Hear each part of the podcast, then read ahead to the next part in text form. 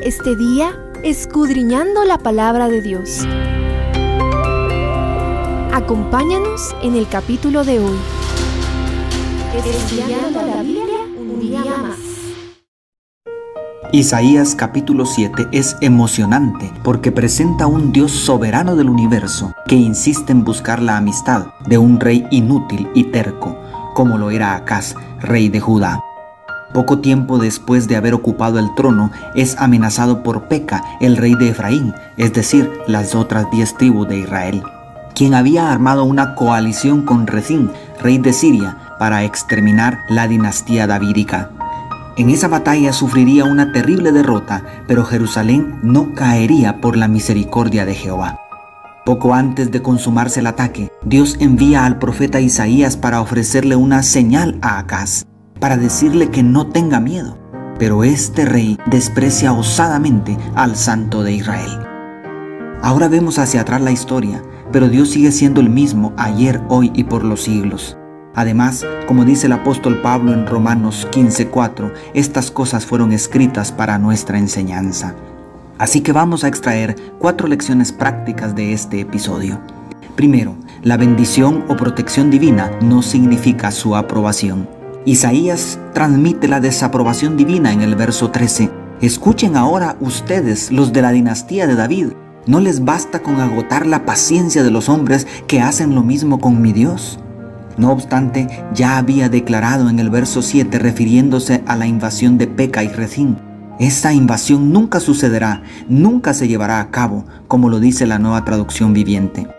Por amor a David su siervo y para no cortar el linaje mesiánico, Dios obró en favor de Acaz a pesar de su apostasía. Segundo, no se puede ignorar a Dios. Tanto el rey de Judá como el rey de Efraín estaban actuando ciegamente peleándose entre ellos, buscando el apoyo de reyes paganos para destruirse entre hermanos.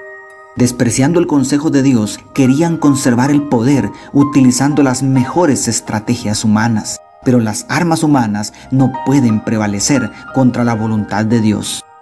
Acá se negó a pedir una señal que Dios mismo le ofrecía, pero no pudo dejar de oír la señal enviada por Isaías en el verso 14. Esta generación también ha sacado a Dios de las escuelas y ha declarado que Dios ha muerto, pero el Señor sigue sobre su trono y su palabra está cumpliéndose delante de nuestros ojos. Tercero, es mejor confiar en Dios que en el hombre. Todo este capítulo es un llamado a abandonar la confianza en las fuerzas humanas y depositar toda nuestra confianza en Dios. Acaz se negó a buscar ayuda en Dios, prefirió sacar todo el oro de su palacio y del templo del Señor para comprar el favor de los malvados asirios, quienes más adelante se volvieron contra él y contra su pueblo. No se puede negociar con el mal.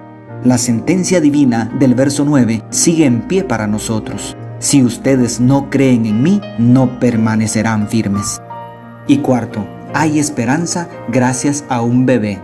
A pesar del desprecio de Acaz, en el versículo 14 Isaías declara, Por tanto, el Señor mismo os dará señal, la Virgen concebirá y dará a luz un hijo, y le pondrá por nombre Emanuel. No sabemos más acerca de este niño varón cuyo nombre significa Dios con nosotros, y que algunos piensan que era hijo del mismo Acaz. Lo único que sabemos es que su nacimiento era una señal visible de que Dios no abandonaría a su pueblo y preservaría un remanente después de la invasión asiria. Esa misma señal de esperanza llega hasta nosotros por medio de Mateo 1.23, donde se le da una segunda aplicación a esta profecía con el nacimiento virginal de Jesucristo, el Mesías. La pregunta más importante de hoy es, ¿Cuál será tu actitud ante la insistencia de Dios por salvarte? Dios te bendiga, tu pastor y amigo Selvin Sosa.